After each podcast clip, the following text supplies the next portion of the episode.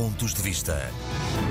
No passado dia 15 de junho, o Governo fez publicar o decreto-lei que vem alterar o regulamento consular.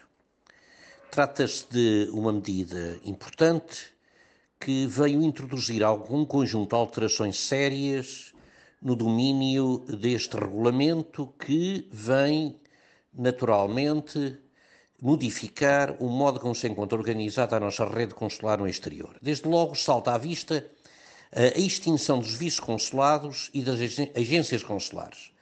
Tratavam-se de eh, postos consulares que eram importantes em locais em que não se justificava a existência de consulados de carreira. É, é, foi medida, foram medidas que foram aprovadas em 2008 eh, pelo então secretário de Estado António Braga e que eh, foram prosseguidas, foi, foi dada continuidade pelos governos seguintes, havendo casos em que alguns destes postos tinham efetivamente enorme importância eh, quer pelo modo como eram geridos por técnicos superiores do Ministério, quer porque desenvolviam a sua ação em áreas importantes, quer para a nossa diplomacia, quer tendo em consideração a presença de grandes comunidades. Esta medida que eh, foi publicada e vai ser desenvolvida a partir de agora, eh, naturalmente vai ter grande impacto no serviço que é prestado às populações.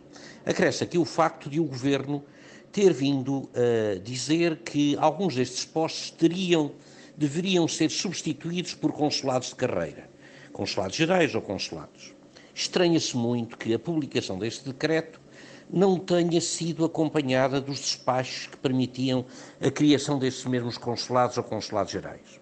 Por outro lado, é bom ter em consideração que este tipo de medida vem afastar completamente os técnicos superiores, quer de serviço interno, quer de serviços externos do Ministério, do Ministério dos Negócios Estrangeiros, do exercício de eh, chefia de postos consulares, ainda que eles tenham características técnicas eh, ou fundamentalmente técnicas.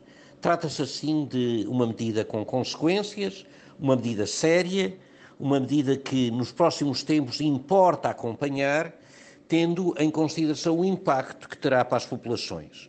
O Ministério dos Negócios Estrangeiros deverá dar agora respostas, e respostas rápidas, nomeadamente o que é que vai fazer a estes postos, nomeadamente porque é que afasta os técnicos superiores da gestão dos postos consulares.